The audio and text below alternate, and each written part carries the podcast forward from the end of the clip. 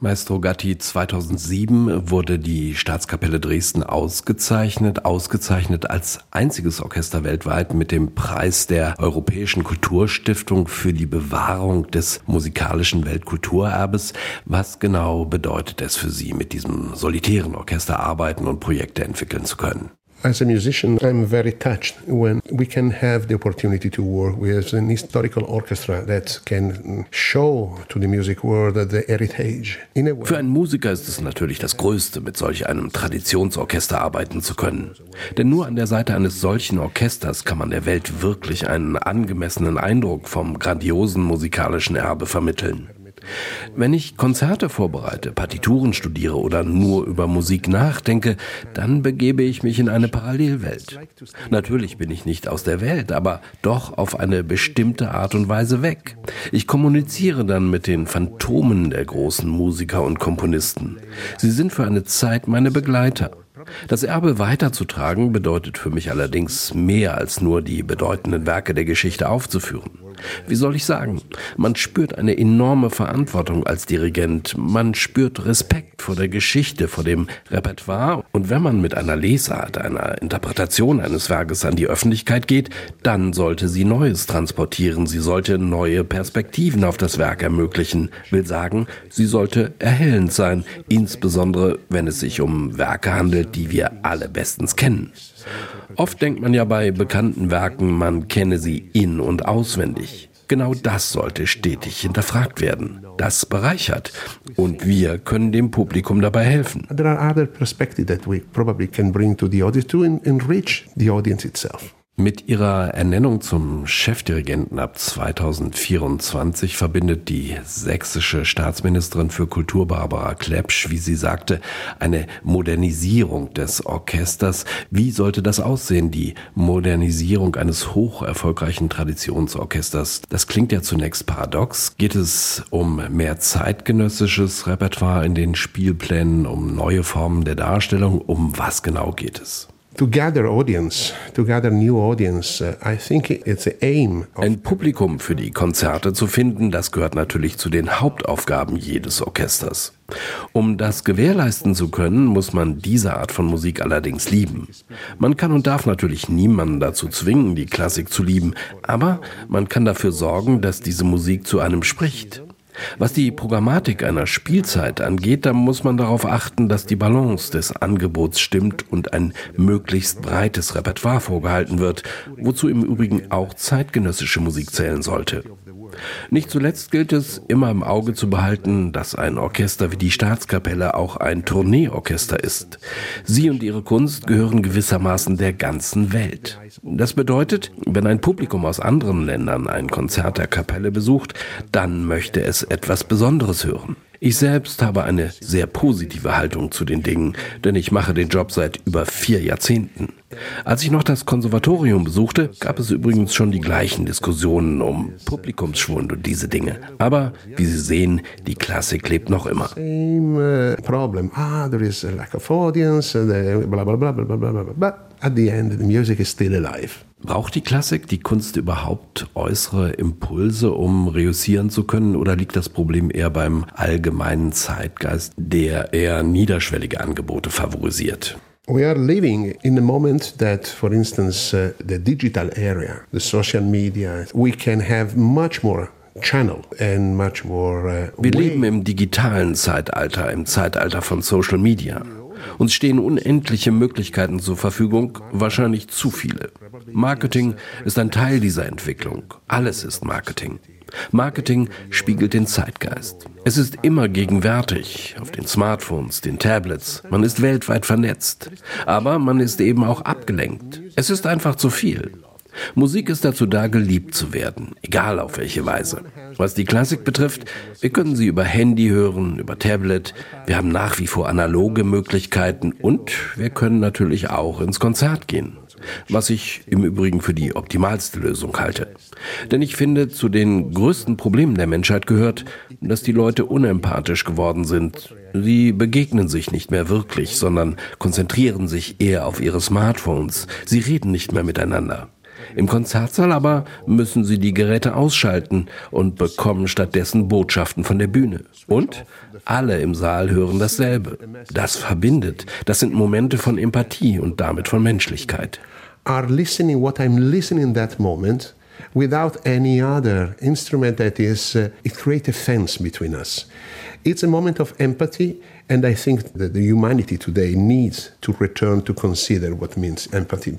Als Italiener, der in Italien studiert hat und erste wichtige Dirigiererfahrungen in seiner Heimat sammeln konnte mit dem einschlägigen Repertoire, da kann man natürlich auf eine spezifische Klang-DNA zurückgreifen.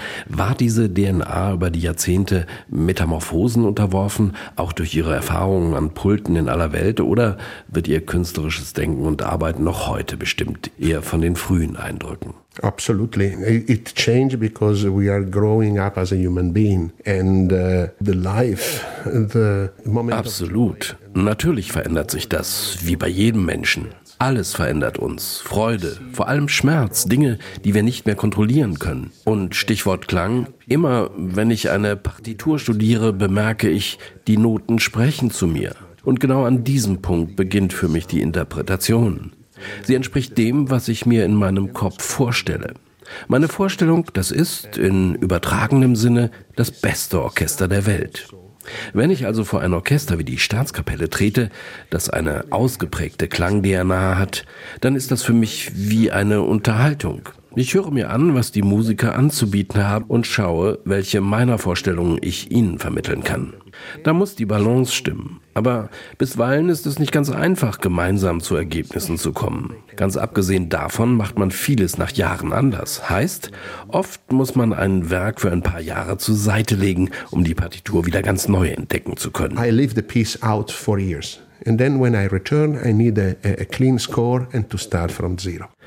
Decken sich die Klangideale und Traditionen der Staatskapelle mit den Ihren oder werden Sie mit den Musikern an neuen Ideen arbeiten? Yes, definitely. I always uh, conducted since the beginning the German repertoire, the Austrian repertoire is is very close to me. Ja, definitiv. Deutsches und österreichisches Repertoire habe ich von Anfang an dirigiert. Das ist mir ausgesprochen nah. Klar, manche sagen, italienischer Dirigent und dieses Repertoire, schwierig. Aber denken Sie an all die Italiener wie Toscanini, De Sabata, Sinopoli, Giulini oder Abado. Sie alle haben dieses Repertoire aufgeführt und zwar auf höchstem Niveau. Und es ist fantastisch, Teil dieser Familie zu sein. Ich bin da ganz in meinem Element. Vor allem an der Seite der Staatskapelle ist alles sehr komfortabel.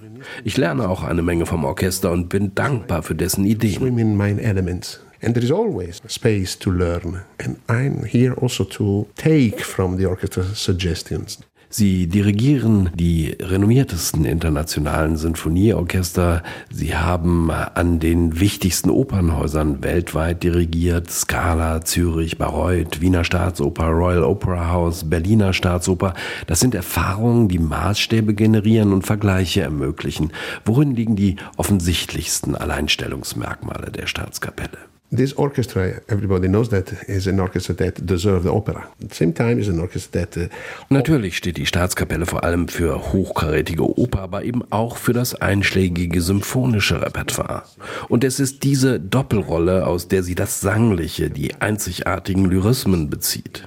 Die Phrasierung ist ganz nah an der menschlichen Stimme. Nicht zu vergessen die dunkel gestimmten Streicher, die Intensität und Klangopulenz. Aber unterm Strich, was ist eigentlich Klang? Klar, da ist eine spezifische Tradition, aber ein Orchester muss sich ja stetig einlassen können auf unterschiedliche, auf konträre Repertoirewelten, die gegebenenfalls nichts mit dieser Tradition gemein haben. Auch dann müssen die Musiker zu schlüssigen Ergebnissen kommen. Vor diesem Hintergrund, die Kategorie Klang hat für mich enorme Bedeutung, wenn es um Ausdruck geht. Sie ist aber nicht Ausgangspunkt meiner künstlerischen Ziele. And the right interpretation. The sound for me is one of the most important element of the expression. It's not the starting point. Sprechen wir über die Arbeit, die Kunst des Dirigierens. Da gibt es ja unterschiedliche Ideen und Ansätze. Mich interessiert, wie bekommt man als Dirigent das, was man sich vorstellt? Durch präzise Schlagtechnik, durch intensive Körpersprache, Augenkontakt oder vor allem durch Kommunikation? Everything. It's everything. You need to talk in the rehearsal because if you have to resolve a technical problem, how can you show? Alles, wirklich alles. Natürlich müssen Sie Ansagen machen während der Proben. Sie müssen Lösungen finden, etwa wenn spieltechnische Fragen auftauchen oder ein spezieller Bogenstrich verlangt wird, eine besondere Farbgebung etc. Das kann man nicht zeigen mit dem Dirigierstab, das muss man erklären. Natürlich sind auch die Augen und die Körpersprache entscheidend und die Schlagtechnik sollte unbedingt perfekt sein. Mir persönlich aber ist es wichtig, die Dinge zu erklären. In den Proben versuche ich normalerweise 80 Prozent meiner Ideen umzusetzen. Die verbleibenden 20 Prozent halte ich fürs Konzert zurück, weil meine Präsenz, meine Rolle am Pult damit untermauert werden. Nicht im Sinne von ich bin wichtig, sondern weil die Musiker im Konzert einen Referenzpunkt brauchen. Mit diesen 20 Prozent, mit diesem Freiraum kann man besonders kreativ arbeiten. Man kann Dinge erreichen, die man während der Probe kaum realisieren könnte. The musician could have a reference point for poetry, for, for everything. So I know that in the concert, having this little space, 20%, I hope I can create with my musicians something special that perhaps is not possible to realize during the rehearsal. Sie haben unter anderem in Mailand Komposition studiert. Hilft das beim Partiturstudium in der Weise, dass man andere Perspektiven auf die Werke generiert? Absolutely. In my country. Absolut. In Italien ist es obligatorisch, dass man als angehender Dirigent auch Komposition studiert. Und ein Meisterkurs in diesem Fach dauert circa zehn Jahre. Nach einer Zwischenprüfung nach dem siebten Jahr im Fach Kontrapunkt muss man eine Fuge im Stile Bachs komponieren. Ich erinnere mich noch genau daran, wir wurden 36 Stunden in einem Zimmer mit Schreibtisch und Bett eingesperrt. Das Konservatorium überreichte einem einen Umschlag mit einem Fugenthema und dann hatte man 36 Stunden Zeit, um die Aufgabe zu erledigen. Klingt ein bisschen nach Mittelalter. Und anschließend ging man dann ins Klassenzimmer, um zu dirigieren. Ich finde im Übrigen bis heute, dass jeder Dirigent und auch Solist über ein Minimum an Wissen um Harmonie und Kontrapunkt verfügen sollte. Minimum Counterpoint. Kommen wir zum Programm des heutigen Abends. Zwei Schumann-Ouvertüren, selten aufgeführt, stehen neben Robert Schumanns Vierter Sinfonie und Johannes Brahms Haydn-Variationen. Vielleicht zwei Worte zur Dramaturgie. The idea of Schumann is because he's a, he's a composer that in last Warum Schumann in diesem Konzert eine zentrale Rolle spielt? Seit sechs, sieben Jahren ist mir dessen Musik zunehmend ans Herz gewachsen. Ich habe den Schumann-Sinfonienzyklus mit verschiedenen Orchestern aufgeführt. Dabei ging es auch darum, die Ideen unterschiedlicher Orchester in Sachen Schumann kennenzulernen. Im Übrigen konnte ich dabei auch testen, wie meine Ansätze bei den Musikern ankamen, wie sich konträre Ideen anhörten. Ich habe diese Erfahrung regelrecht aufgesogen und das waren auch meine ersten Schritte auf der Reise in den Schumann-Kosmos, die ich zukünftig auch mit der Staatskapelle fortführen werde. we want to go to together.